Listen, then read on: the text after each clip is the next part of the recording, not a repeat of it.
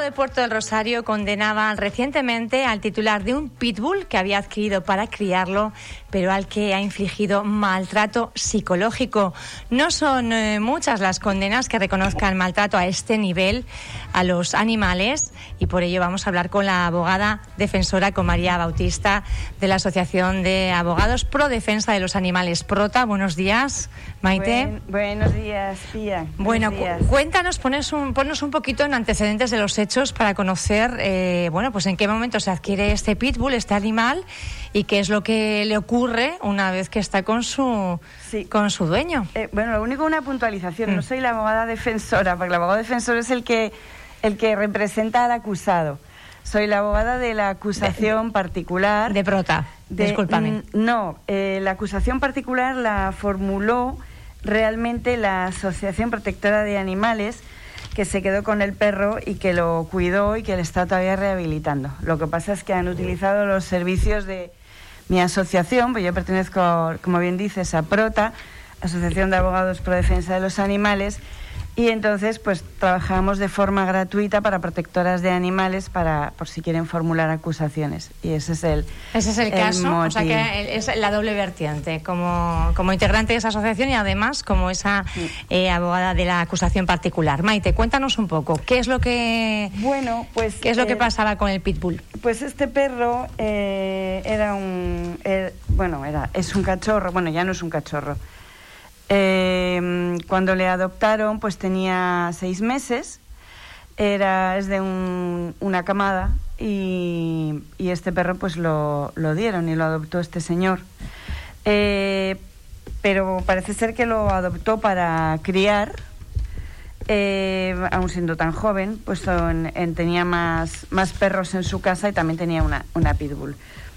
Este señor yo no lo conocíamos nadie de, nada anteriormente, eh, pues se dedicaba a educar, entre comillas, al perro, pues a, golpe limpio, a golpe limpio. Eh, bueno, afortunadamente el perro en cuestión es un pitbull, que son muy, muy, muy, muy fuertes. Eh, así que, bueno, con todas las patadas, puñetazos, etcétera, que le daba, pues no le pasó nada. Pero vamos, yo he visto las imágenes del vídeo en cuestión porque unos vecinos al final se cansaron y grabaron un vídeo para poder denunciarle, para aportar pruebas y te aseguro que son una salvajada. Eso se lo hacen a cualquiera de mis perros, bueno, igual a la mastina, ¿no? Y no lo cuentan, no lo cuentan. O sea, puñetazos en la cabeza, eh, patadas, patadas en la cabeza, imagínate. Eh, el perro completamente derrotado evidentemente. ¿Durante cuánto tiempo sufrió este maltrato? Bueno, evidentemente yo tampoco lo puedo saber, eh, pero se cree, y según, según dijeron los testigos, que eran los vecinos de arriba, pues desde que fue a la casa, desde que le adoptaron, es decir, dos meses.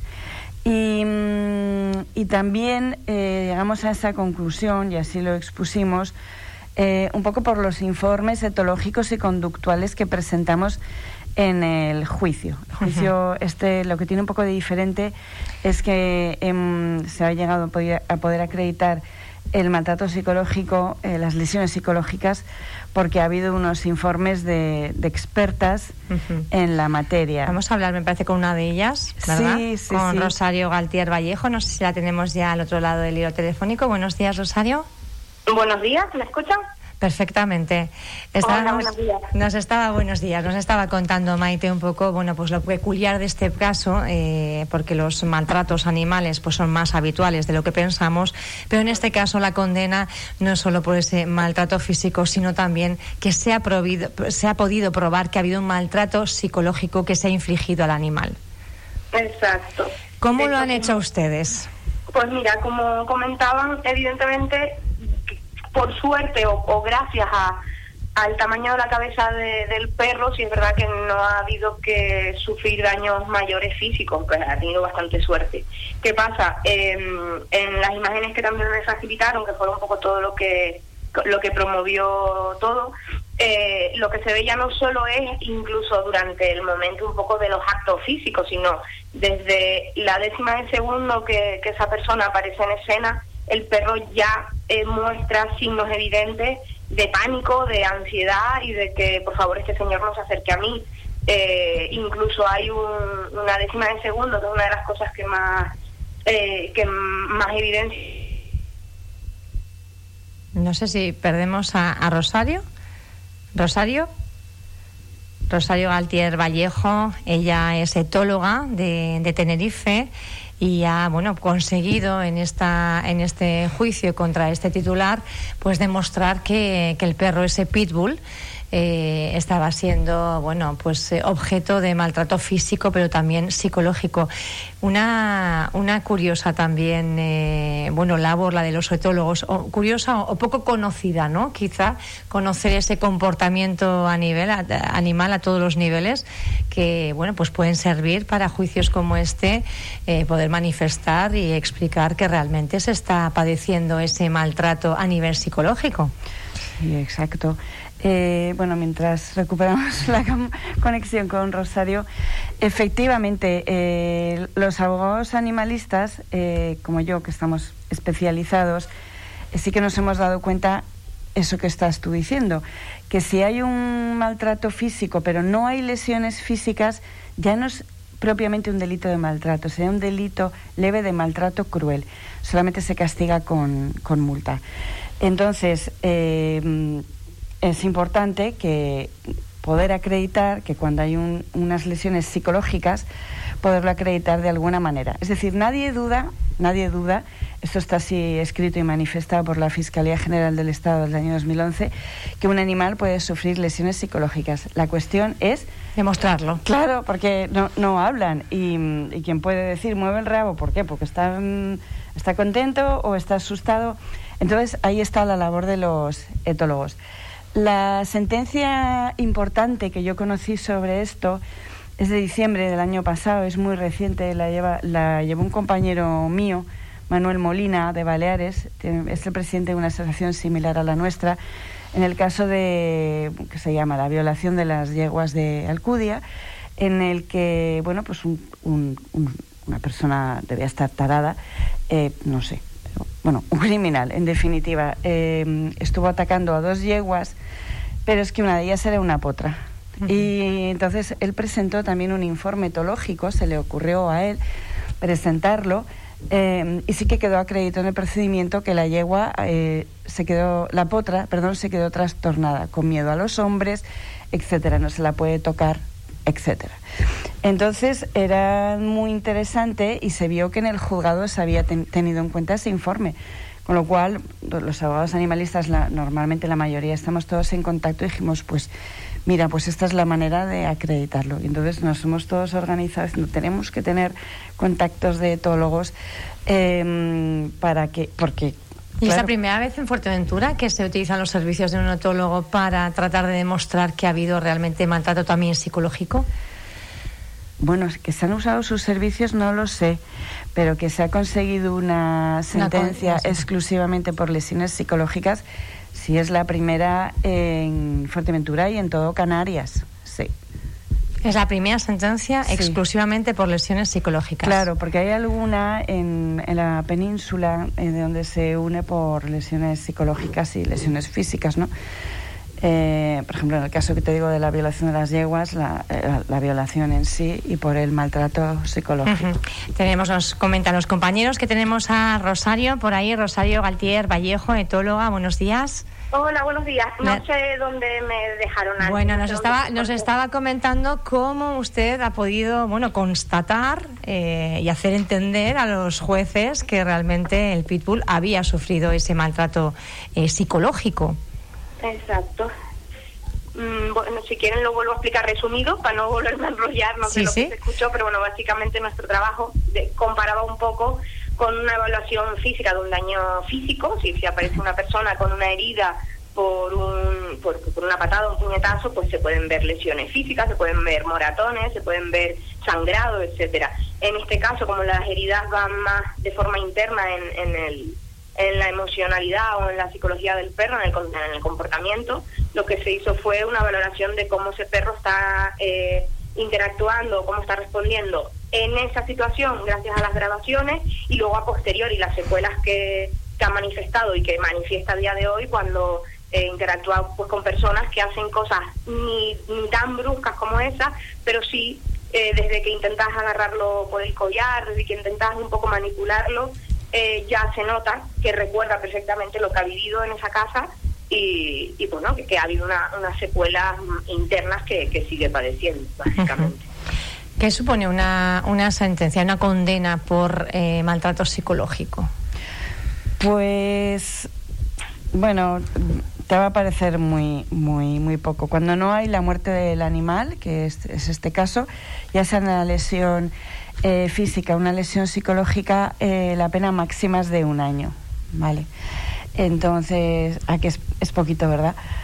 Pero bueno, eh, nosotros hemos acusado precisamente por el máximo, porque como nos parecen tan insuficientes las penas del Código Penal hasta que se modifique, que se van a modificar, que menos que imponerle un año de prisión. Aparte mm, que sabíamos que en el juzgado iban a transformar el procedimiento de diligencias previas a diligencias urgentes. ¿Esto qué significa? Que en el mismo momento en que el acusado se conforma con la acusación más grave, que en este caso era la nuestra, eh, en, ese, en ese mismo momento se le quita el tercio de la condena. Es decir, el acusado dice, vale, reconozco todos los hechos, que este es, este es el escrito mío de acusación, el que he traído aquí, eh, reconozco los hechos, eh, me conformo con que me impongan un año de prisión y entonces el juez automáticamente le quita la tercera parte, con lo cual se queda convertido en ocho meses. O sea que encima todavía es, es menos. ¿Y con, ¿Y con el nuevo Código Penal? El ¿Se Código Penal incrementan o todavía está todavía bastante no, pañales? Todavía no ha salido eh, pero se barrunta, se rumorea que la pena máxima va a estar por los tres años. Nos parece bastante más proporcionado. Estamos hablando de la vida de la salud y de la integridad de los animales.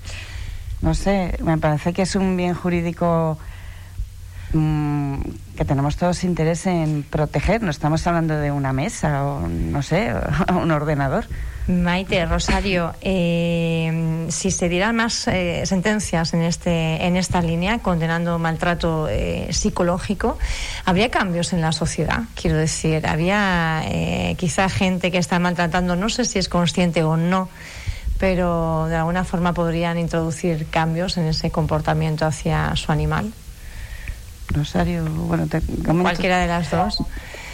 Yo creo. Bueno. Sí, Rosario, tú, tú di, comenta. Empiezo yo, vale. Nada, a ver, yo eh, no sé, la verdad es que no sé qué esperar de la sociedad. O al revés, quiero Eh, decir, hasta ahora no lo hemos sí- escuchado, pues parece que no se cometía y no se tenía en cuenta. Ahora si se escucha y hay condenas en esta línea, quizá pues eh, se tomen cartas en el asunto. Claro, lo, lo que, eh, es decir, la pena que tengo yo es que haya que llegar a que salgan noticias como esta en, en radio y en prensa de que por miedo a que me metan en la cárcel deje de hacer algo que es cruel y que es violento. Es decir, que, que al final haya que aprender a, eliminar el maltrato a base de castigos hacia, ¿no? hacia esos actos es triste para mi forma de pensarlo. Oja- Es decir, es- evidentemente que esto pase hace que la gente piense y ya creo que mm, es, mm, ayuda más a que la gente sea consciente de que puede denunciar cuando ve estas cosas eh, y que no se calle y que, y que diga a esa persona que está viendo pues que está amenazando al perro, lo que sea. No ni siquiera que llegue a denunciar realmente, sino que frenes en, en ese momento el acto y le diga a esa persona que lo que está haciendo no es ético hacia esa persona, hacia ese animal. Eh, yo creo que el paso puede empezar por ahí, pero evidentemente todas estas noticias, claro que, claro que ayudan. Pero, Maite. y no sé si Maite quiere añadir algo. Sí, bueno, a ver, es que yo, yo creo que el tema es muy complejo. Eh, no creo, o sea, sinceramente no creo que por conseguir sentencias de lesiones psicológicas vaya a cambiar la actitud. A mí me interesan tanto eh, de denunciar y poner de relieve que está mal tanto las lesiones físicas como las psicológicas, como también la muerte de los animales, que, bueno, por desgracia, en la mayoría de los casos que llevamos se trata de animales muertos. Eh, la mayoría perros. Yo creo que, que lo importante, mira, en este tema yo resaltaría, aparte de lo que es evidentemente que se ha conseguido esta condena bastante novedosa, es que son vecinos, ha sido la sociedad los que se han lanzado, han hecho el vídeo y lo han mandado a las autoridades. No te puedes ni imaginar la de casos que nos llegan de maltrato. Mm, y la gente te voy a decir que es muy cómoda. Eh, nos mandan el vídeo a nuestra asociación o nos mandan una grabación o unas fotos, me dice, toma, denuncia. digo, no, no, no, yo no voy a denunciar porque yo no he visto nada. Yo te ayudo a hacer la denuncia, yo te acompaño, yo hago todo contigo. Falta implicación a nivel social en ese sentido. Claro, por eso digo que esto, este caso está muy bien porque esas, esas dos personas que eran una pareja dieron un paso adelante, dijeron, nos vamos a atrever, porque, a ver, esta gente es violenta. Tú te puedes imaginar, si la emprende a patadas y a golpes en la cabeza con un ser vivo que es un perro, pues cualquiera dirá, oye, que le ha hecho son pitbull, qué fuertote, a ver si a mí me va a hacer un problema, ¿no? Pero estos, a pesar de todo, lo han hecho. Entonces, la gente tiene que pensar que todos estamos en riesgo. A ver si nosotros los abogados no vamos a estar en riesgo. Cuando vamos al juzgado a un señor a pedirle un año, y si viene luego a nuestra casa a pedirnos represalias, es decir, también tenemos una inquietud y aún así lo hacemos. Entonces, lo que tú me estás preguntando, que si hay una falta de implicación, yo creo que mm, pues es así, demasiado. Sí, sí. Bueno, pues vamos a ver si con noticias eh, como está dándolas a conocer también en los medios de comunicación, sobre todo, nos hace un poco reflexionar eh, en qué clase de, sociedad estamos eh, viviendo y, la escasa implicación o no a la hora de preservar también los derechos de, esos animales. Maite Bautista, un placer tenerte, gracias. Nuevamente. También a, a Rosario, un placer, gracias. Gracias a ustedes. Un abrazo grande.